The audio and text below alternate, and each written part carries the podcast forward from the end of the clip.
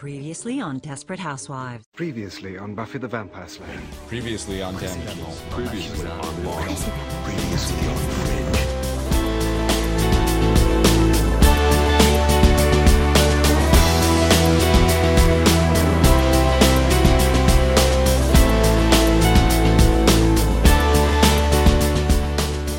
Ok, bonsoir, bonsoir. Euh, merci euh, à Adrien Desnouettes d'avoir accepté notre invitation. Euh, bonsoir. Euh, je suis avec Merci euh, Jérémy. Merci à vous. Je suis avec Jérémy. Bonsoir Jérémy. Bonsoir, bonsoir à tous les deux. Bonsoir Adrien, bonsoir Christophe. Alors, on reçoit Adrien Desnouettes qui a écrit deux romans, euh, deux livres, pardon, aux éditions euh, Façonnage. Le premier, c'est euh, Jim Carrey, l'Amérique démasquée, euh, qui est en rupture de stock actuellement. C'est prévu pour quand le, le- la réimpression, vous savez, ou, ou pas? Euh, bah moi, j'aimerais que ce soit fait le plus vite possible, mais l'éditeur espère décrocher une aide de réimpression. Parce que c'est un livre qui coûte assez cher, donc il faut le faire quand même dans un certain volume. Mhm. Et euh, voilà, enfin, on m'a beaucoup demandé de le réimprimer, je ne vous le cache pas. Oui, Euh, j'imagine. que beaucoup, c'est des institutions, des festivals, la cinémathèque, des trucs comme ça, parce qu'ils n'en ont pas. Ils n'ont pas eu le temps de l'avoir tellement c'est parti vite. Euh, et moi, j'aimerais bien que ce soit réimprimé, mais c'est pas encore, j'ai pas de date. D'accord. Ça, ça permet de faire le lien, les, les couvertures et le- les, les, les- les éditions euh, façonnage elles font de belles, euh, de belles couvertures. hein. La, celle de euh, Nick Taras, elle est géniale, vraiment, vraiment très, très jolie. Et celle de, de Jim Carrey, l'Amérique démasquée aussi, elle est, elle est, elle est vraiment bien. Elle se déplie, euh, euh, c'est coloré. euh, c'est ouais, c'est vraiment un bon, un beau travail, quoi. Bah, Je ferai suivre le compliment à l'éditeur. Donc, on va parler de Jim Carrey, donc l'Amérique démasquée, et aussi de Nick Taras, toujours aux mêmes éditions façonnage. Et ben, je vous propose de, de- de- de démarrer par, euh, par, euh, par Jim Carrey, du coup, euh, avec une question toute simple. Pourquoi avoir voulu écrire sur Jim Carrey? Alors, pourquoi? Euh, bah, en fait, la question va, la réponse va, va, serait valable pour les deux, en fait, autant pour Jim Carrey que pour l'autre. Euh, c'est que quand je me mets à écrire un livre, c'est-à-dire qu'on se lance quand même dans une aventure d'écriture qui est longue, alors je ne connais pas la moyenne, mais moi je m'estime particulièrement laborieux. Par exemple, Jim Carrey, euh, alors bien sûr, c'est pas en temps continu, mais ça m'a pris deux ans, en gros, de travail. Et Nick Taras, qui est plus petit, ça m'a pris un an. Euh, donc quand je me lance dans, dans une aventure comme ça, ça part toujours de, disons, deux sentiments. Le premier, c'est un choc esthétique. Le premier, c'est que je suis frappé esthétiquement, c'est-à-dire par la force ou par la beauté d'une œuvre. Et le deuxième, qui est vraiment lié à ce choc esthétique, c'est un sentiment d'injustice. C'est-à-dire que quand j'ai un choc esthétique très fort, par exemple, je vous dis une bêtise, là tout à l'heure, cet après-midi pour le boulot, j'ai été revoir Casino de Martin Scorsese. Bon, j'ai un choc esthétique très fort, c'est un très grand film, mais je n'ai pas de sentiment d'injustice, parce que Martin Scorsese, tout le monde écrit sur Martin Scorsese, et ça fait quatre décennies que Martin Scorsese est considéré comme un génie. Aucun problème. Par contre, quand je vois le travail de Jim Carrey, quand je le redécouvre, par exemple, quand je deviens critique autour de 25, 26, 27 ans, euh, et que je constate que personne ne l'a jamais pris au sérieux, là s'ajoute à mon choc esthétique un sentiment d'injustice, une vraie injustice. Je me dis, c'est pas normal que ce mec-là ne soit pas considéré comme un génie. Il va donc falloir faire le travail critique, c'est-à-dire le travail de description, le travail aussi de, documentation, pour prouver à tout le monde que j'ai raison d'être frappé comme ça, que j'ai raison d'avoir eu, ressenti ce choc esthétique.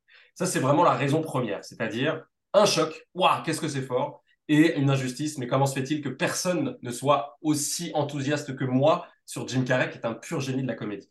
Donc voilà, c'est valable aussi, disons, pour le, le deuxième livre, Nick Taras, qui en fait euh, ne, ne, ne souligne pas à quel point il a un personnage principal, mais vous qui l'avez lu, vous savez qu'il en a un quand même.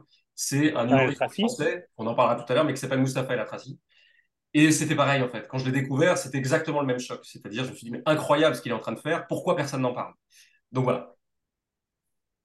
D'accord. Euh, Jérémy, tu veux rebondir?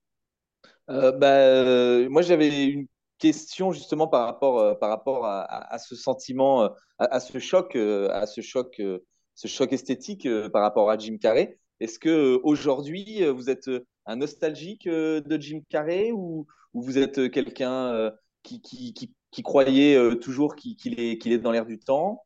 Comment, comment, comment vous, comment vous le, vous, vous le percevez aujourd'hui, Jim Carrey?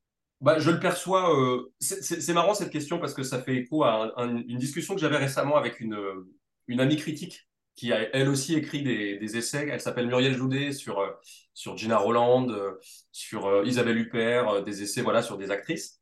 et on discutait de, du lien qu'on avait avec les, les objets qu'on avait décrits comme ça. Moi, Jim Carrey, elle, d'autres actrices. Et je réalisais que j'avais pas du tout le même lien. C'est-à-dire que elle, elle a gardé une espèce de grande loyauté par rapport à son sujet, où on va toujours rester dans un, un rapport assumé, hein, mais de, défense, quoi. Euh, J'en parlais aussi avec un ami qui a écrit sur David Fincher, par exemple, et on a été voir le dernier David Fincher ensemble à la Cinémathèque, et j'en étais très déçu, alors que j'adore David Fincher. Mais lui, comme il a travaillé dessus, il le défendait tout en un peu avec mauvaise foi, tout en considérant que oui, c'est vrai que c'est pas un grand.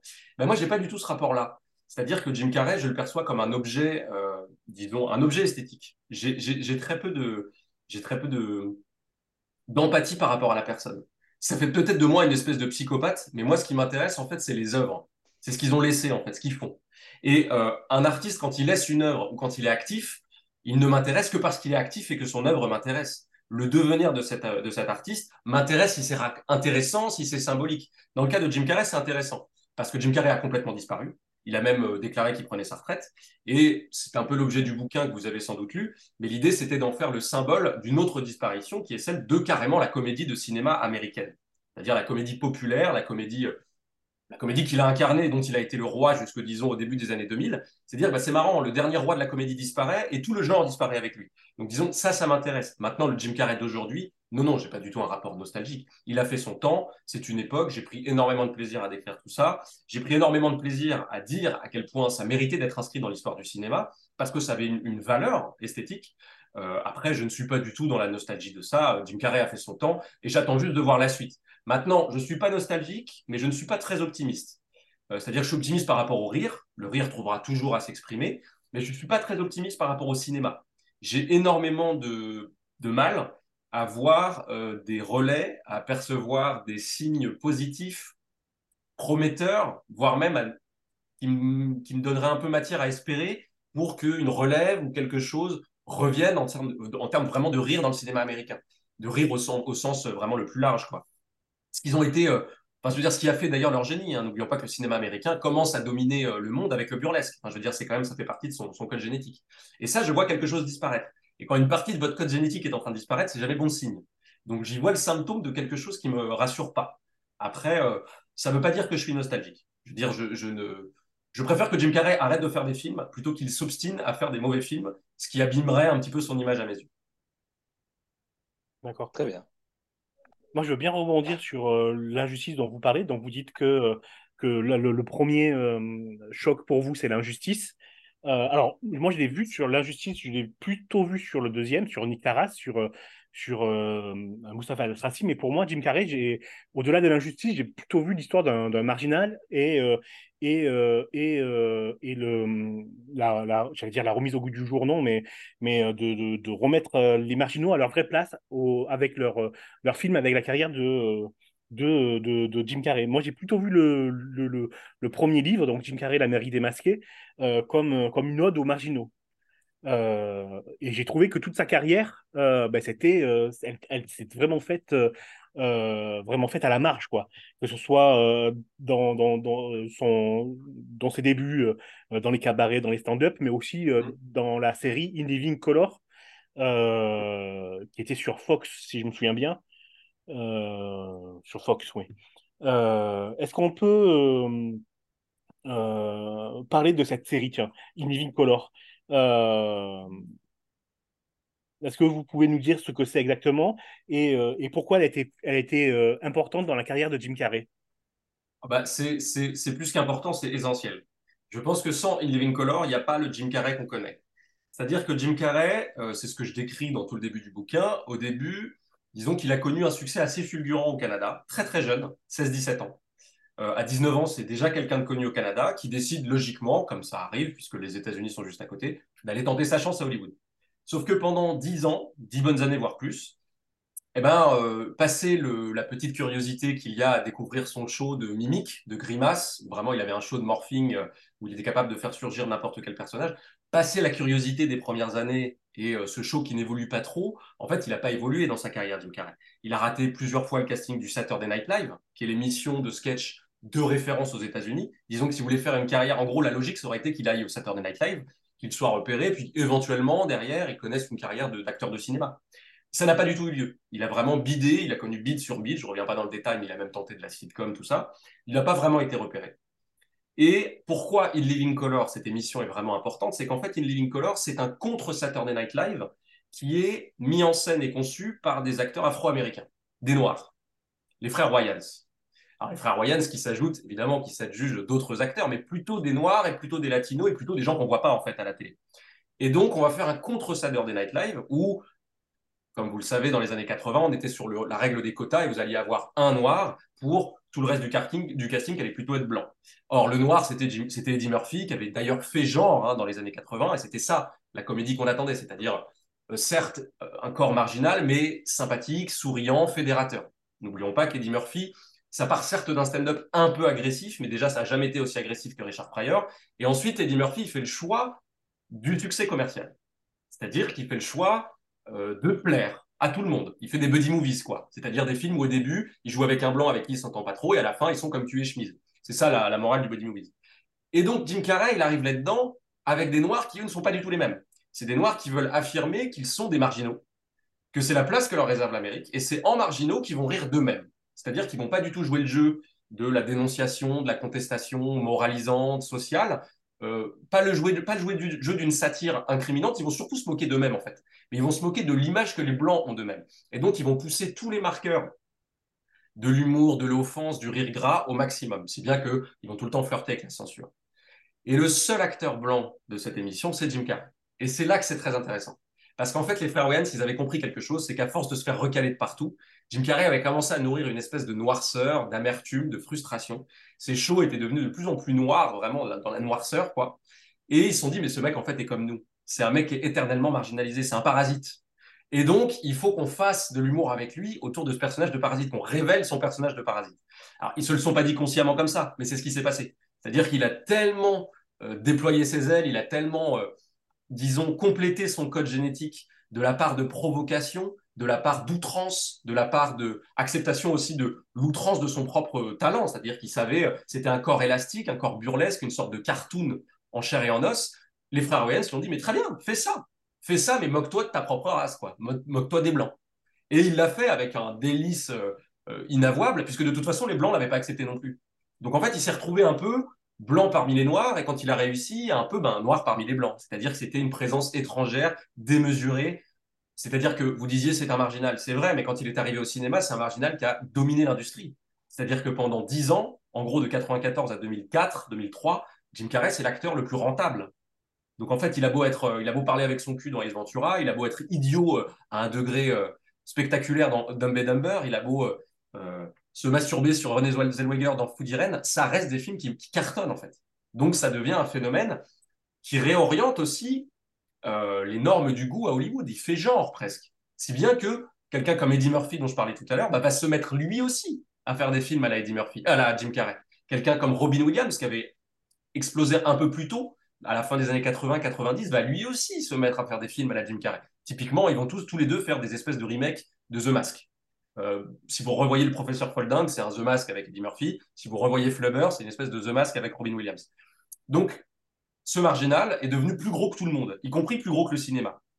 Et moi, c'est cette monstruosité-là qui m'a intéressé. Et ce qui m'intéressait évidemment, c'était de voir qu'elle partait de monstres sociaux, c'est-à-dire qu'elle partait de marginaux. Les, les, Noirs d'In Living Colors se concevaient comme des étrangers, comme des parasites. Vous ne voulez pas de nous dans la carte postale? Très bien. On va singer la caricature que vous vous faites de nous et on va faire encore pire.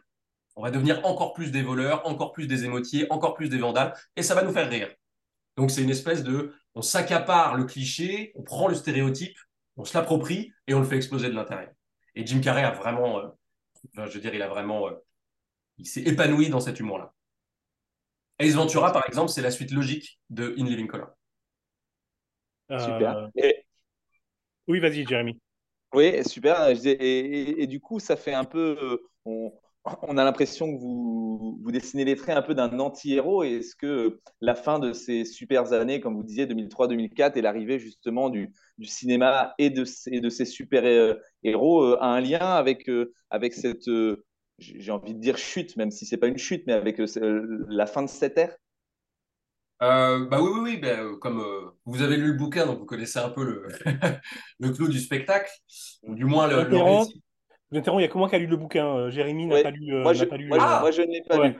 Ah, Oui, c'est euh, marrant, bah, c'est marrant que tu poses cette question parce que c'est vraiment la suite logique du bouquin, du coup. Euh, oui, oui, bah, tu, très très bonne déduction. Ce que je raconte, c'est qu'en fait, ce spectacle-là de l'idiotie, de, disons, d'une. Alors, pour replacer le contexte aussi des années 90 où Jim Carrey, en fait, si tu veux, je compare Jim Carrey avec. Euh, je dis que Jim Carrey a remplacé dans euh, l'imagerie populaire dominante l'équivalent de ce qu'avait été Stallone et Schwarzenegger dans les années 80, c'est-à-dire des relais sur le terrain de l'image de l'atmosphère d'une décennie. En l'occurrence, la décennie réganienne. Le muscle, le muscle du retour en puissance de l'Amérique impérialiste dans les années Reagan s'incarnait au cinéma avec Stallone et Schwarzenegger. Et la grande blague de mon livre, c'est de dire qu'en fait, les années 90, bah, ça n'a pas été Stallone et Schwarzenegger, l'image, ça a plutôt été Jim Carrey. Qui, ressemblait aux années Clinton et qui ressemblait même à Clinton avec cette idée du masque qui tombe et tout ça, où je fais tout un parallèle notamment entre Food et euh, l'affaire Monica Lewinsky où Clinton est obligé de tomber le masque et d'avouer qu'il a été un petit garçon. Et donc, là, on est vraiment là-dedans. On est L'une des thèses du bouquin, c'est de dire que les années 90, sur le terrain de la pop culture, ont été les années de Jim Carrey. Le meilleur visage de ces années-là, de l'excès de ces années-là, c'était Jim Carrey. Euh, et donc, j'en arrive à, la question que tu poses et la suite logique sur la décennie suivante, voire celle d'après. Évidemment que ce qui euh, euh, met l'éteignoir sur la mode qu'a lancé Jim Carrey pour l'humour régressif, scatophile, l'outrance comique, monstrueuse, burlesque, hein, qu'il a, qu'il a incarné et qu'il a porté, évidemment que ce qui met un terme à ça, c'est les justiciers masqués. Le, mm. spectacle d'après, le spectacle dominant d'après, c'est évidemment les super-héros. D'abord les super-héros, disons, un peu tourmentés, un peu complexes, un peu dominés par DC Comics dans les années 2000. Et puis à partir, comme vous le savez, euh, vous, parlez de pop culture, je pense que vous avez un peu ces, ces repères-là. À partir de 2008 et de la lancée euh, stratosphérique du Marvel Universe, ça devient Marvel en fait qui prend le dessus. Et Marvel, qu'est-ce quelle est l'invention de Marvel qui va vraiment porter un coup fatal à Jim Carrey et toute sa génération? C'est que le justicier de Marvel, ça n'est plus du tout le Batman de Nolan. Ça n'est plus du tout le Batman très sérieux, euh, complexé, euh, sombre, qui a un rapport euh, hyper torturé à lui-même et qui va pouvoir créer son envers de d'anarchie, qui est le Joker. C'est pas du tout ça le justicier Marvel. Le justicier Marvel, c'est un justicier qui se moque de lui-même, donc qui incorpore l'autodérision. Et donc, mm. on pourrait même dire que la vraie cuirasse, le vrai, le vrai casque, la vraie carapace du justicier Marvel, c'est pas sa carapace. C'est pas le, la carapace en métal de Iron Man. Le vrai pouvoir d'Iron Man, c'est son humour. C'est qu'il est déjà en train de se moquer de lui-même. Donc en fait, vous pouvez pas vous moquer de lui. la vraie puissance autoritaire, le vrai caractère tyrannique des justiciers Marvel, c'est qu'ils se sont déjà moqués d'eux. Donc vous pouvez même plus en faire la parodie. Et c'est à ce moment-là que je constate que la, comédie américaine, mais avec ses, nuances de satire, avec ses nuances de parodie, avec ses nuances de caricature, disparaît. C'est-à-dire que quand vous vous moquez déjà de vous-même, et qu'en plus vous dominez le cinéma commercial, et donc que vous absorbez la comédie, puisque vous faites rire avec les Avengers, il n'y a plus besoin d'avoir du rire à côté. Et que les Avengers font 12 millions en France, et que les Avengers font 1 milliard de revenus, eh ben en fait, vous avez une hégémonie qui s'installe. Et ce que je constate en tout cas, c'est que la comédie, pendant cette hégémonie, a totalement disparu. D'accord. Et comment est-ce que vous imaginez l'avenir alors quand on voit justement que les super-héros font quand même un peu moins rêver petit à petit euh, que, que, l'humour, euh, en tout cas quand on, quand on écoute les fans parler, euh, l'humour, on a envie qu'il disparaisse un peu de plus en plus? Est-ce que vous, vous avez un trait sur l'avenir?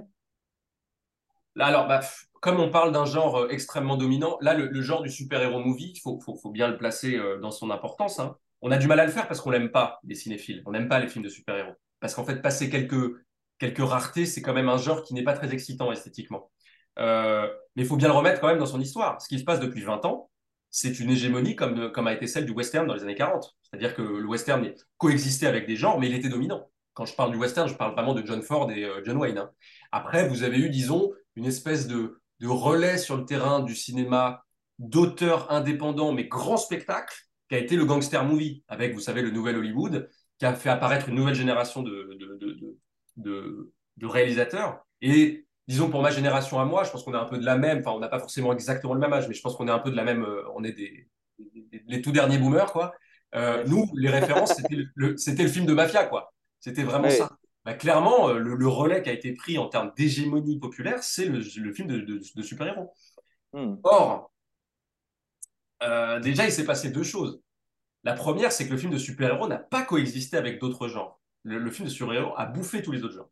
Il les a vraiment vampirisés. Si bien que l'industrie est devenue hyper frileuse à l'idée de produire d'autres types de, blockbusters, d'autres types de grands films, et même d'autres types de films. Le cinéma indépendant est réduit à la portion congrue euh, à, Hollywood. C'est vraiment une tendance qui ne date pas que du Covid. Ça faisait un bout de temps qu'on galérait à, je dirais, 10 ans en fait, qu'on galère, que les Américains, même certains grands auteurs, galéraient à, à faire des films d'un certain niveau de budget sans le soutien des plateformes et tout, c'était compliqué. Euh, et donc, une fois que le super-héros movie chute, ce qui est en train de, de se passer, de, ce qui est en train d'arriver, ils ont, j'ai l'impression qu'ils ont tellement pas pris, euh, je parle à Hollywood, hein, vraiment les studios, tout ça, Mm. ils ont tellement pas pris les, les devants, ils ont tellement pas euh, pensé à la transition. Vous savez, comme on parle de transition énergétique, j'ai l'impression qu'il y a tellement pas eu de développement en transition euh, de genre sur la suite que là, franchement, on est sur le bord du précipice. Je sais pas du tout ce qui va se passer. Euh, D'accord. bah, non, mais honnêtement, hein, je sais pas ce qui va se passer. Surtout qu'il y a quand même une, il y a quand même une révolution, enfin, une révolution, une évolution assez inquiétante autour des plateformes qui s'accaparent euh, beaucoup des talents hollywoodiens, qui grignotent les acquis. Enfin, vous n'êtes pas sans savoir qu'il y a une grève de scénaristes et d'acteurs à Hollywood. Euh, non, l'industrie hollywoodienne est clairement en train de subir un- une petite crise et je je suis pas devin. Euh, je sais pas ce qui va se passer, mais ce que je peux vous dire, c'est que moi, quand j'écris le Jim Carrey, je le commence en 2018 j'avais déjà bien vu que la disparition de la comédie était un très très très mauvais symptôme pour le cinéma américain. Quand un, un genre qui fait à ce point partie de votre ADN disparaît totalement, c'est jamais bon signe pour un art.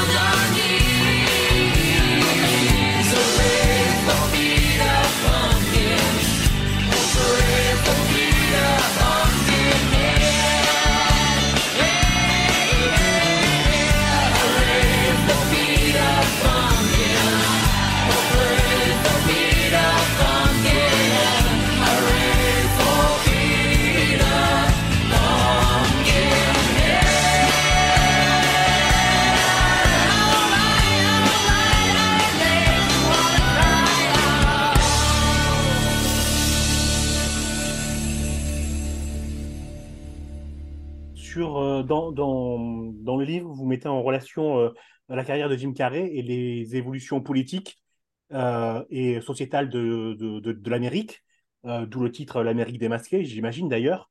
Euh, par exemple, vous mettez en relation, ben, vous l'avez dit tout à l'heure, tiens, en début de réponse, Schwarzenegger, Schwarzenegger, Schwar- j'arrive pas à le dire, Terminator et Rambo. les gars bien musclés euh, face au, au gabarit de, de Jim Gareth qui donne euh, l'arrivée de As Ventura. Vous mettez en relation euh, Food Irene et euh, Menteur Menteur euh, avec l'affaire Bill Clinton. Tout ça, est-ce que vous pensez que, que Jim Carrey en a conscience qu'il a creusé ce, ce, ce, ce sillon-là ou est-ce qu'il a été juste un, un, un instrument dans, dans les mains de, de, de visionnaires autres que lui, euh, euh, scénariste, euh, directeur de casting ou euh, réalisateur Est-ce qu'il y a Non, une... non. Pardon, pardon, ouais. Allez-y, allez-y. Euh, Il n'y avait pas de fin de question du coup? Ouais, j'a- J'allais me paraphraser. D'accord, très bien. Euh, euh, non, non, clairement, il n'y a eu aucune. euh, Non, non, Jim Carrey, c'est une anomalie. Il faut vraiment le percevoir comme une anomalie. C'est quelque chose que personne ne voit arriver. C'est quelque chose qui est tellement stratosphérique et spectaculaire en termes de. de, de... Est-ce que qu'est-ce que- qu'est-ce qui devient stratosphérique, stratosphérique pardon, et spectaculaire quand on parle d'une industrie comme celle du cinéma hollywoodien? Il n'y a qu'un critère, c'est le succès commercial. Quand on parle du nouvel Hollywood dans les années 70, alors aujourd'hui, oui, bien sûr, on se paluche sur euh, euh, la qualité des films de l'époque, mais c'est surtout que Le Parrain était le film le plus vu de l'année. C'est pour ça qu'à un moment, on confie les rênes aux auteurs. On se dit, merde, ça marche, en fait. Les gens, le- ces mecs-là, ces petits auteurs, ces petits Italo-américains, ils arrivent à ramener les gens dans les salles pour faire des scores qui, à l'époque, étaient l'équivalent d'Avengers. Donc, à un moment, pourquoi Jim Carrey marche? C'est pas du tout téléguidé par un scénariste, c'est pas du tout prémédité, c'est juste que c'est la surprise totale. Déjà, il y a un alignement des planètes parce qu'il tourne dans trois films différents la même année en 94. Enfin, il tourne en 93, ça sort en 94. C'est un pur hasard pour qu'il y ait une telle cohérence dans son personnage. C'est-à-dire que du projet de The Mask au projet de, de euh, Dumb and Dumber, il y a mille aléas qui font qu'à tout moment, ce mec ne peut ne tourner dans aucun des trois. Le plus sûr, c'est Ace Ventura parce que c'est lui qui l'écrit. Disons que le, plus assuré, c'était Ace Ventura, mais rien ne garantissait à Ace Ventura que ça marche. Je veux dire, on parle quand même d'un mec qui parle avec son cul, euh, qui est outrancier, euh, excessif, du début à la fin du film, et qui est imbuvable. Euh, ça pouvait complètement bider. C'était conçu comme une série B comique qui ne marcherait pas. Une espèce d'absurdité, comme, vous savez, ces films qui étaient adaptés d'un sketch du SNL avec Mike Myers, quoi. Et encore, ça marchait plutôt bien. Mais Jim Carrey a fait beaucoup mieux que les autres. Si bien qu'en fait, derrière, The Mask arrive, aidé, soutenu par la technologie numérique, par le spectacle aussi, enfin, je veux dire, la très bonne qualité du film, The Mask. hein. Et puis derrière, on se dit, ah tiens, mais c'est l'acteur qu'on avait vu dans Ace Ventura. Et puis derrière, tu as Dumb Dumber qui sort à la toute fin d'année, qui jouit de la soudaine euh, notoriété de son acteur et qui fait un score euh, encore plus gros que les deux autres euh, à la fin de l'année 94. Donc c'est une suite de hasards heureux qui propulse d'un coup Jim Carrey tout en haut. Derrière, qu'est-ce qui se passe? En fait, l'industrie s'adapte. On veut du Jim Carrey. C'est un phénomène. On veut du Jim Carrey, on veut des films comme ça. Évidemment, on lui fait des ponts d'or pour qu'il fasse euh, des, des séquelles. La seule séquelle qu'il a accepté de faire, c'est Ace Ventura, parce qu'il a été hyper bien payé. C'est le premier acteur, pour vous dire, de l'histoire du cinéma à avoir un cachet à 20 millions. Mm. Même avant Tom Cruise, même avant euh, Brad Pitt, euh, Schwarzenegger était flirté avec ça, mais c'était pas ça. Pour vous dire la poule aux œufs d'or que c'est. hein. Parce que Jim Carrey vous assure le spectacle sans effets spéciaux. Donc vous n'avez pas besoin d'avoir Brian De Palma et toute la production d'un Mission Impossible. Il vous fait autant de thunes avec une mise de départ qui est beaucoup moindre. Donc c'est vraiment la rentabilité qui crée le, phénomène Jim Carrey. Donc non, les scénaristes, euh, je veux en fait, il est plus fort que le système. C'est ça qui est incroyable. C'est que son spectacle est total. Et dès qu'il apparaît à la télé, il y a vraiment un phénomène. C'est-à-dire qu'il est plus fort que tout le monde. Il est tellement, s'était tellement préparé pendant 15 ans à être une superstar qu'en fait, c'est la créature la plus performante dès lors que vous allumez une caméra. Dès lors que vous allumez une caméra de talk show. Dès lors que vous l'invitez au SNL en guest star. Dès lors qu'il apparaît dans un film où vous lui filez les commandes quasiment de la mise en scène, parce que c'est ça un acteur burlesque. De Louis de Funès à Chaplin en passant par Jim Carrey, c'est toujours lui qui assure la mise en scène parce que c'est lui qui sait comment ça va être drôle. Donc en fait, tous ces films-là, ça crée un phénomène. Jim Carrey, dès qu'il apparaît à l'écran, ça marche, ça fonctionne, il n'y a pas de loupé. C'est une espèce de créature qui était. C'est pour ça que je dis que c'est un peu la créature des années 90 ultime, le- le- l'homme média, euh, l'homme qui est comme un poisson dans l'eau dans la télé, c'est que il a tellement désiré rentrer dans l'écran, il a tellement désiré apparaître à l'image, qu'il est prêt pour ça. Mais vraiment plus que les autres. Même si vous voyez euh, Eddie Murphy, qui est quand même une sacrée créature, Eddie Murphy, parfois, on peut sentir la lassitude, on peut sentir la scénarisation, on peut sentir euh, voilà la préparation. Jim Carrey, c'est quelqu'un qui est à la fois préparé et qui, en plus, peut faire, peut faire dérailler une émission qui était prête et écrite, puisque tout est très écrit chez les Américains à la télé, et il peut la faire dérailler, improviser une chanson, une danse, ça marche quand même. Il a fait dérailler l'émission, mais ça marchera quand même. Il vous assure le spectacle. Donc non, non, c'est euh, une pure anomalie, un monstre sorti de nulle part, et euh, derrière lequel a couru l'industrie pour créer des produits qui lui ressemblaient. Et ça, c'est né de sa frustration euh, de ses débuts difficiles et de Living Color, vous pensez? Je pense que le personnage, l'outrance du personnage naît de ça. Sa frustration, en fait, elle lui a permis d'être provocateur à ce point-là. C'est-à-dire que euh, quand il fait Ace Ventura, qu'il écrit le personnage, que c'est vulgaire et outrancier d'un bout à l'autre, que c'est pas du tout adapté pour les enfants, mais qu'on va quand même le faire passer pour un film pour enfants, ça le fait rire. Mais ça le fait rire comme un, un humoriste de stand-up qui a un public de 100 personnes, de 100 fidèles, le se ferait rire lui-même. Sauf que le succès, c'est ça la surprise de Jim Carrey, c'est le succès. C'est de constater qu'en fait, arrive son personnage, qui est en fait d'une noirceur incroyable. hein. On a tendance à beaucoup euh, considérer que c'est un peu le grand malentendu autour de Jim Carrey, c'était de croire que c'était un personnage pour enfants. Pas du tout. Si vous regardez les films de Jim Carrey, c'est hyper vulgaire. C'est, ça ne parle que de la masculinité euh, portraiturée sous l'angle de son ridicule, mais même de son ridicule parce que quand le masque tombe, bah voilà, euh, la masturbation, la sexualité euh, non digérée, tout le poids que la société fait peser sur nous. Enfin bref, un film comme Food Irene, pour moi, c'est un chef-d'œuvre sur la masculinité. Et donc, ce truc-là n'est pas du tout fait pour les enfants. Donc, bien sûr que quand il arrive, en fait, si vous regardez le fond de son spectacle, euh, si vous regardez le fond de son programme, c'est une démolition du rire des autres.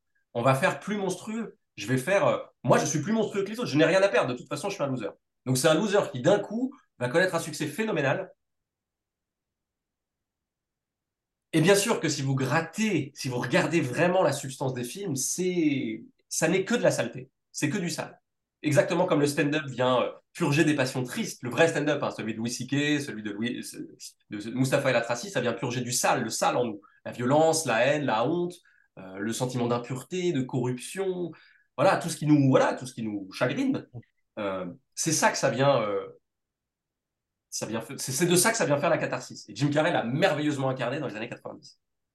Mais, mais tous, les, tous les personnages qu'il incarne, justement, Jim Carrey, euh, sont un peu autobiographiques euh, avec, euh, avec, euh, avec le loser qu'il était et qui devient un, grand. Parce que quand, quand, on regarde The Mask, voilà, euh, c'est un Stanley Ipkiss qui est vraiment un loser fini, qui devient, euh, qui devient euh, limite un super-héros, bon, avec sa noirceur, mais, mais voilà. Et, tous ces, même Ace Ventura, tout, tout, ce, genre de film qu'il a fait, Bruce Tout-Puissant, voilà, c'est un loser qui, qui devient surpuissant. C'est un peu, peu l'histoire de sa vie, en fait. Il y a un peu de ça. Après, euh, alors Ace Ventura, pas du tout. Hein. Il est le, même du début à la fin. Il n'y a pas d'évolution du personnage. C'est un cartoon, Ace Ventura. Il n'a pas de psychologie. Oui, c'est un cartoon, mais bon, on, sent que c'est un loser, euh, voilà, quelqu'un qui est imbuvable, comme, comme vous disiez tout à l'heure, mais bon, qui, qui, arrive à mener à bout son enquête et arrive à la résolution de son enquête et finit par être victorieux en quelque sorte. Oui, mais du coup, tout est toujours euh, dégonflé par le ridicule du personnage. C'est-à-dire que Oui, la moindre gloriole, il va tout de suite la, la célébrer avec des coups de rein, comme si c'était une immense, euh, un immense. En fait, Ace Ventura, il faut vraiment le voir comme une caricature de l'américain le plus euh, débile, quoi, vraiment le plus dans son idiotie, le pire en fait. Le grand, le grand, c'est ce que je dis beaucoup dans le livre, c'est que le, la grande, comment dire, l'endroit où Jim Carrey a excellé, c'est à représenter le pire de nous-mêmes, mais le pire du pire, c'est-à-dire un tellement pire qu'on n'avait pas imaginé que ça puisse prendre cette forme-là. Et euh, Ace Ventura va vraiment donner son visage, son, ce personnage-là, qui ne, qui ne parle même pas comme nous, qui n'est même pas réaliste. C'est un cartoon. Il va vraiment donner cette dimension-là en caricaturant tous les marqueurs de la réussite à l'américaine. Il faut bien voir les années 90 comme une espèce de continuation du travail des années 80 dans le cinéma populaire, hein, mais qui pousse les voyants jusqu'à l'explosion du modèle. C'est-à-dire qu'on va faire semblant de jouer le spectacle de la puissance, on va faire semblant de jouer le spectacle du toujours plus, de la surenchère, de la domination, du muscle et tout ça, mais en fait pour le faire dégonfler dans son ridicule, dans sa caricature. Verhoeven, Scorsese à partir des affranchis, vraiment, même je, je, je fais des parallèles avec la culture extra-cinématographique comme le gangsta rap. Le gangsta rap, c'est l'idée de caricaturer l'American Dream en feignant d'avoir atteint le succès pour mieux vous montrer que votre propre succès est dégueulasse en fait. On, on, on explose la, la, la, carte postale de l'intérieur. Bah oui, vous rêvez d'une piscine d'argent et de beach, bah nous on l'a, mais euh, vous nous détestez. Et en fait, vous détestez votre propre rêve. Les années 90, il y a un truc très subversif comme ça. Et, et, et Jim Carrey vraiment incarne ce truc. Moi, là où il me plaît le plus, c'est quand il incarne vraiment le pire. C'est-à-dire Ace Ventura, Les Idiots de Dumb and Dumber, ça j'adore, je suis absolument fan. En plus, tout son génie euh, éclate euh, sous la caméra des frères Farelli. Et ensuite, il va légèrement faire évoluer son programme comique en ne jouant plus seulement des cartoons, donc des purs idiots ou Ace Ventura, mais en jouant, et ça vient évidemment de The Mask, en jouant un personnage dont le masque tombe. En fait, The Mask, faut pas voir ça comme un masque qu'on lui met et qui devient un super-héros, c'est plutôt un masque qui tombe et qui révèle le ça, c'est-à-dire tout l'inconscient euh, ben voilà, du, du flambeur, euh, ce- c'est-à-dire tout, tout- tout- toute l'inhibition de la- de, de l'homme euh, de- social qui d'un coup explose et c'est euh, vraiment, vous savez, le ça freudien qui exprime son envie de bander en fait. hein. The Mask, c'est d'abord un film qui bande et qui est sous coke euh, pendant tout le film. Donc, le vrai programme de ça, sans effets spéciaux, disons la version au naturel de ça, ça va être. Foodie Rain, c'est-à-dire un flic, garant de l'ordre, euh, représentant de l'État, euh, voilà, j'ai un uniforme, je représente la sécurité, la sûreté, tout ce qui fait, tout ce qui assure l'ordre établi de son bon fonctionnement. Et en fait, à un moment, tout foire. Et le meilleur que j'incarnais, que je, surtout que je garantis la sécurité de tous, je deviens la menace pour la société. Je deviens une espèce de violeur en puissance. Je tête des seins de. Enfin, je sais pas si vous connaissez Rain, mais c'est quand même. Si, si, si. Voilà, quand le masque tombe, c'est du, c'est du pire tel qu'on l'a jamais vu au cinéma. C'est sûr. Grimard a compris ça. Ces grimaces, ça lui servait à faire tomber le masque. C'est-à-dire à jouer cette espèce de schizophrénie masculine où on nous demande à la fois d'être exemplaire et en même temps on est le pire potentiellement. Hmm. Ça, c'est vraiment le programme. De, le- le- moi, c'est ce que je préfère. Et c'est pour ça que j'aime jusqu'à j'aime Jim Carrey, disons le bon, le, pour moi le grand Jim Carrey, le, le, le- la- le monstre comique, disons c'est jusqu'au Grinch. Après, le, programme commence à basculer à partir de Bruce Tout-Puissant, où j'ai l'impression qu'il refait les mêmes films qu'avant, en atténué, en plus doux. J'ai l'impression qu'on quand on transforme le cocktail Molotov en jus de fruits, quoi. Tout est gentil, tout rentre dans l'ordre.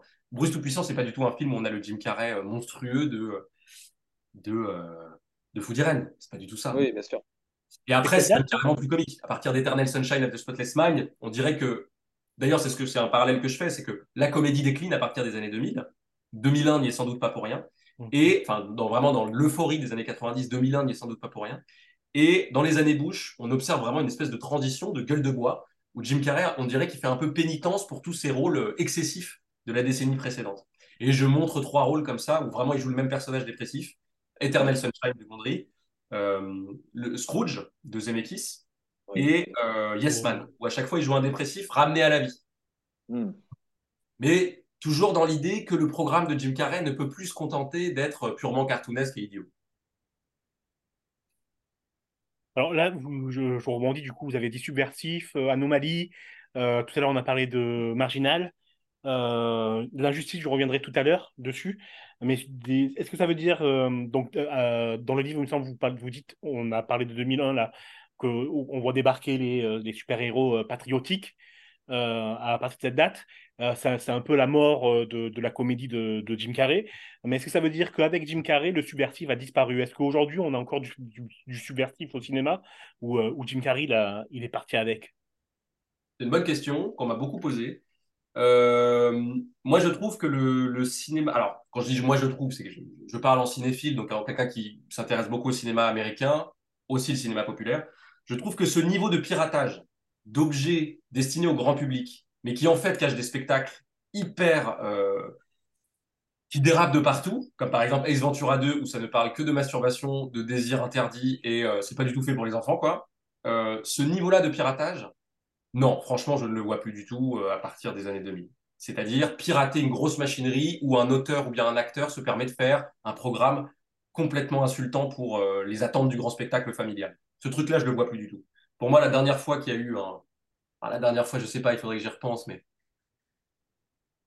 des objets avec des stars qui atteignent un niveau de masochisme dans le traitement de leur propre image, où on se demande si c'est pas contre-productif, c'est-à-dire vraiment ce qu'a fait Jim Carrey, on se dit attends mais là tu vas trop loin quoi, tu pourrais abîmer ton image.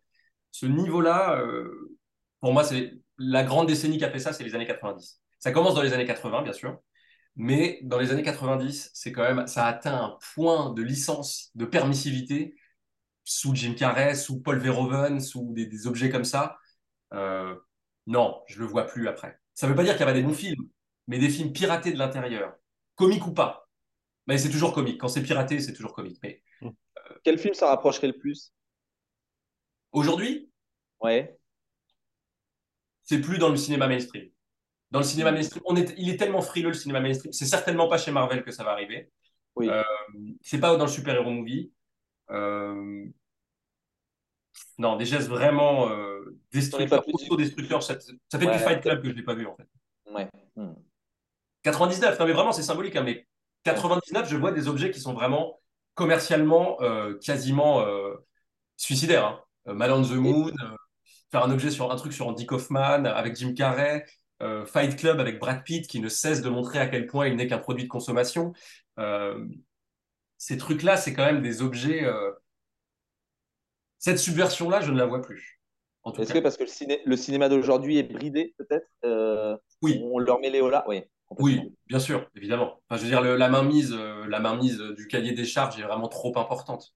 Euh, Oui, oui, la, la, la, Enfin, c'est con- une convergence de facteurs. Déjà, c'est déjà une anomalie hein, dans les années 90 que des Basic Instincts arrivent, que des Robocop arrivent, que des Jim Carrey surgissent. C'est déjà une anomalie.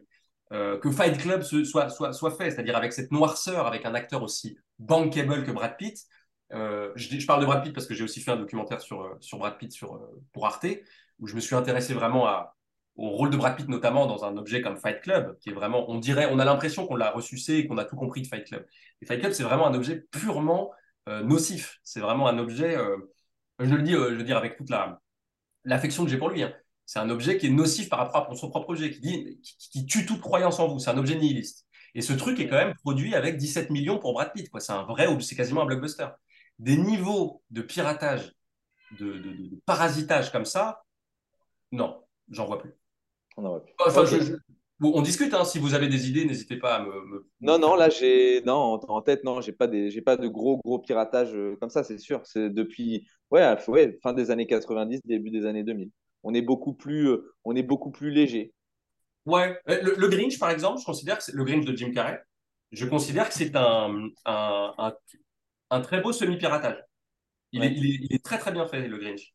Alors, c'est pas du niveau de, évidemment de Food Irene, de, de Fight Club ou de Man on the Moon, mais euh, j'aime bien la noirceur et la, la, le côté très épicé de la satire anti-américaine. On est quand même en train de salir Noël et ça abîme vraiment bien son objet. J'aime bien. Et là- Et Et évidemment, Jim Carrey, il pas pour je pense, je pense quand même à un film là. euh, Every- euh, ah, le, le nom est, est d'un compliqué. Everything. Il, il a gagné la. euh, Everything, gagné- Everywhere, all at, all at Once? Ouais, voilà. Bon, c'est pas subversif, ça. C'est du, du multiverse, euh, spectacle euh, avec des personnages exemplaires. Non, il n'y a pas de problème. Moi, ce qui, me- ce, qui, ce, qui, ce qui me semble subversif, c'est quand le personnage principal auquel vous êtes attaché pendant tout le film n'est pas du tout exemplaire. Quand c'est pas un ange, mais que c'est vraiment le fond du spectacle est démoniaque. C'est-à-dire qu'il Mm. vise à vous salir votre âme, quoi. De manière. euh, Voilà, enfin, qui- que le film ait été hors la loi à notre place. C'est-à-dire tout ce qu'on n'oserait pas faire, lui, il l'a fait. Typiquement, euh, moi, ce- c'est pas pirater de l'intérieur, mais euh, je sais pas moi, euh, une espèce de licence dans l'idée de montrer des choses hors la loi, de nous montrer, de dire des choses qu'on n'oserait pas faire. Des trucs que Jim Carrey faisait, quoi. C'est-à-dire aller jouer ce qu'il fait dans Food Irene. Non, personne ne le ferait. Aucun acteur même le ferait. Il aurait trop peur pour son image. Ce niveau-là, euh, ou même de ce que fait Brad Pitt dans Fight Club, ce niveau-là, je, non, je le vois pas. À ce niveau, hein, je veux dire. À ce niveau de. Pour qu'il y ait parasitage, il faut Oui, qu'il y ait bien sûr. industrie. Non, non, je ne le vois pas. Ça ne veut pas dire que ça ressurgira pas, mais entre le numérique qui a pris une telle place qu'en fait la marge de créativité des auteurs et des acteurs s'est vraiment diminuée, euh, entre le cahier des charges, entre la frilosité des studios qui ne sont plus gérés par des grands producteurs comme euh, jusque dans les années 80-90. Les studios maintenant, ils appartiennent à des multinationales. Euh, donc la chaîne de décision et il y a encore plus d'intermédiaires. Enfin, je veux dire, c'est hyper difficile de faire un objet authentique déjà. Et alors piraté, je vous en parle même pas. Il y aurait forcément quelqu'un qui dirait stop, veto. Ouais, enfin, même pas, parce que, euh, comment dire, prenons l'exemple d'un objet euh, vraiment euh, qui va trop loin alors que tout a l'air sous contrôle. Gremlins, par exemple, de, de Joe Dante. Ça marche parce que Spielberg est là pour le protéger et Spielberg se fait avoir parce qu'en fait, il faut, il faut animer les créatures. Et en fait, toute la subversion de, de, de, de Gremlins passe par les personnages animés. Et donc, à ce moment-là, Spielberg, il n'est pas sur le plateau. C'est Joe Dante qui fait ça. Et donc, Joe Dante a cette marge de création. Mais de là à ce que vous arriviez avec un scénario de Gremlins où il n'y a plus que Spielberg qui surveille un peu ce que vous faites, aujourd'hui, la, aujourd'hui les conditions, de là à ce que votre scénario vous permette cette marge de subversion du programme, le scénario, il a été archi validé, balisé par 1000 personnes avant vous. Non, c'est très difficile. C'est très, très difficile. Regardez, même Scorsese, qui n'a jamais piraté ses objets, Scorsese, il est maître de tout ce qu'il fait, mais même Scorsese qui arrivait à jubiler de choses moralement euh, répréhensibles, comme le crime, comme le meurtre, comme le crime organisé. En gros, quel était le grand, quelle était la grande originalité de Scorsese C'est qu'il nous faisait jubiler d'un spectacle interdit. C'est-à-dire qu'avant de nous dire que c'était pathétique et que les personnages allaient balancer tout le monde, il nous, il nous faisait bien jubiler de mecs qui assassinaient des gens. Hmm. Ce truc-là, même Scorsese, il ne le fait plus. Je sais pas si vous avez vu le dernier, mais il y a, la, la Non, jubilation a été, a été proscrite. On ne jubile plus des meurtres. Il y a une espèce de, de- de chape morale qui passe par plein d'aspects, mais qui fait que le cinéma ne, non, non, ne s'autorise plus ces marges, ces- cette liberté de ton-là. Cinéma américain. Oui. cinéma américain. Vous avez dit pirater de l'intérieur, c'est aussi un peu ce qu'il faisait euh, dans les émissions télé. Il piratait, euh, on n'en a pas beaucoup parlé, mais dans chaque émission, euh, euh, chaque extrait que j'ai vu, euh, il était, euh, on va dire, entre guillemets, inconsolable. Ça faisait partie aussi de son, son personnage ou de ce qu'il était? Oui, bien sûr, évidemment. Mm. Bien sûr, c'est ce que je disais tout à l'heure avec les talk Oui. shows, c'est-à-dire que si vous lui donnez un programme et un script, il va avoir qu'une envie, c'est de ne pas le faire. C'est profondément un provocateur. Vous ne pouvez pas avoir le contrôle sur Jim Carrey, c'est impossible. Encore moins à partir du moment où il a du succès. Et donc, il est tout puissant. C'est-à-dire qu'il ne va pas le faire méchamment, mais simplement pour le plaisir de désobéir, il va pas faire ce qu'on attend de lui. Et il va proposer un contre-spectacle. Et c'est dans ce contre-spectacle-là que je le trouve intéressant. C'est-à-dire qu'il va pas faire juste du divertissement pour faire du divertissement.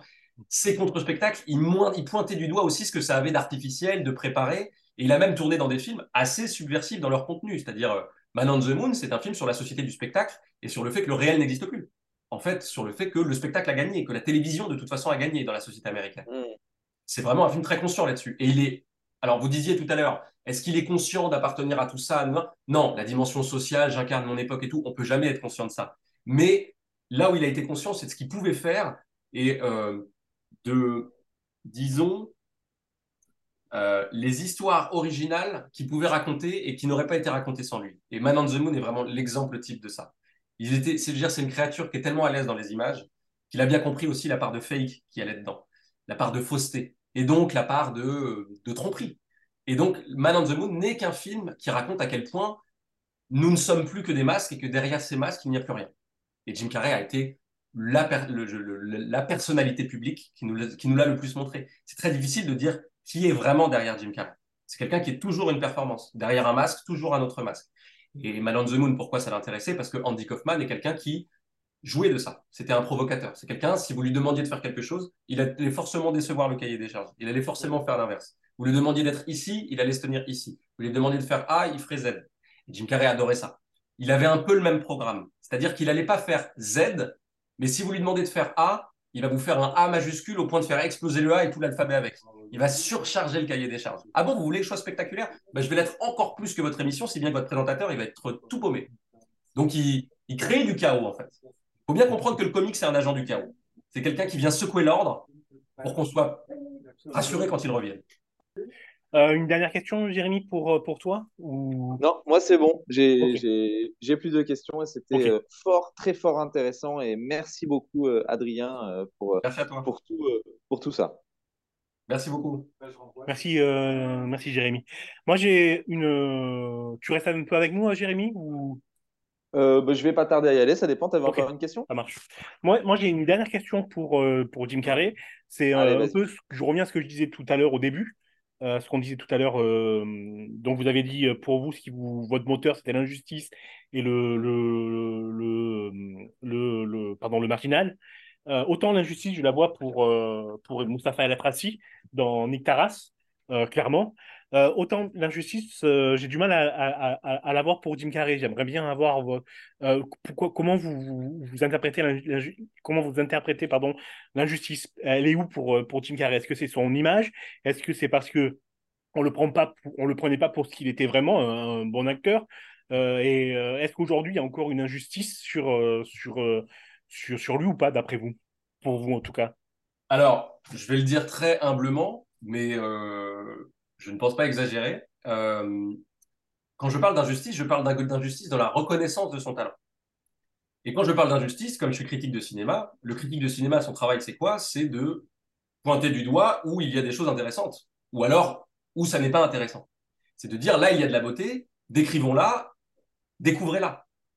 C'est en gros, si vous voulez, le travail le plus noble du critique, c'est de se dire ah mais il y avait de la beauté qui restait à découvrir. Et donc, moi, l'injustice que je ressentais, c'était qu'on ne considère pas que Jim Carrey était un aussi grand acteur burlesque et de la comédie, et même du cinéma américain, que d'autres très grands acteurs et très grands auteurs. Je voulais, vraiment, c'était devenu ma, mon obsession, je voulais qu'on reconnaisse que les, certains des films de Jim Carrey étaient des chefs-d'œuvre, non seulement de la comédie, mais aussi du cinéma. Et donc là où je dis, je vais pre- presque faire preuve d'immodestie, mais je pense que quand je sors mon livre en, en 2020 et que derrière je l'adapte à Arte, et qu'on fait quelques tours de festival, et qu'on a quand même, grâce au deuxième confinement, eu une super presse un peu partout sur le livre et tout ça, et donc j'ai beaucoup parlé, comme ce que je suis en train de faire avec vous, ben ça, ça fait partie de mon travail, ça fait partie de réparer l'injustice. Dire, ben non, non, regardez, regardez à quel point c'était intéressant, et regardez à quel point il faut remettre Jim Carrey à sa place. Et vous savez ce qui s'est passé l'année d'après de la sortie du livre? Euh, Il a longtemps été question, euh, l'année d'après de la sortie du film, euh, Frémo a longtemps euh, voulu nous mettre à Cannes Classics. Le truc sur les documentaires, voilà, qui est un peu patrimonial.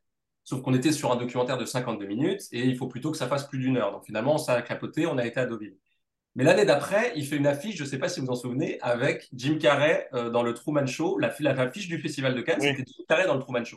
Je ne sais pas si c'est directement lié à mon travail, je n'irai pas jusque-là. Mais je sais qu'il a vu mon film, je sais qu'il a eu vent de mon livre. Et donc, c'est là que je vous dis que l'injustice est réparée. Oui, quand on met Jim Carrey sur une affiche du Festival de Cannes, qui est le temple du temple du cinéma, et qu'on dit ce film-là et Jim Carrey sont dignes de cette affiche, l'injustice est réparée. Vous voyez ce que je veux dire? Ouais, je vois. Mm. C'est ça que je voulais dire quand je disais injustice. Alors, l'injustice était moins grande pour Jim Carrey que pour Mustapha El Atrassi, qui lui ne sera jamais sur l'affiche du Festival de Cannes, ni aucune affiche. Mais Jim Carrey, ça m'énervait. Ça m'énervait que des gens me disent euh, Ah, euh, déjà, ça m'énerve. Moi, ce qui m'énerve, c'est le, le traitement de la comédie, euh, grosso modo, euh, dans la culture. Le rire et la comédie, c'est. On va, on va y venir tout à l'heure avec le deuxième livre, mais il y a vraiment une ségrégation. Tout ce qui concerne le rire, c'est vulgaire. Donc, on ne peut pas en parler avec autant de sérieux et autant de passion que euh, des objets plus ad- admirables. Et moi, ça m'énervait, moi, ce truc-là, ce critère-là. Non, bien sûr que non. La comédie, c'est tout aussi admirable et c'est tout aussi cinématographique et ça mérite tout autant notre attention que euh, des objets plus euh, sérieux. Donc voilà, je voulais réparer ça. On peut vraiment faire des très bons livres de cinéma sur la comédie et sur un objet aussi sale, aussi pire, aussi euh, vulgaire que Jim Carrey. Donc je pense que l'injustice a été réparée. Ok, bah nickel. On s'arrêtera sur ça pour. Ça fait une euh, belle, trans- ça fait une belle transition euh, pour, euh, pour le deuxième livre, du coup. Ouais, Tout à fait. Super, Bon. merci Jérémy. Bah, Salut, merci, Jérémy. merci encore, et puis bah, à une prochaine. Ciao, merci. Merci, merci. Ciao. Previously on Desperate Housewives. Previously on Buffy the Vampire Slayer. Previously on Damages. Previously on Fringe.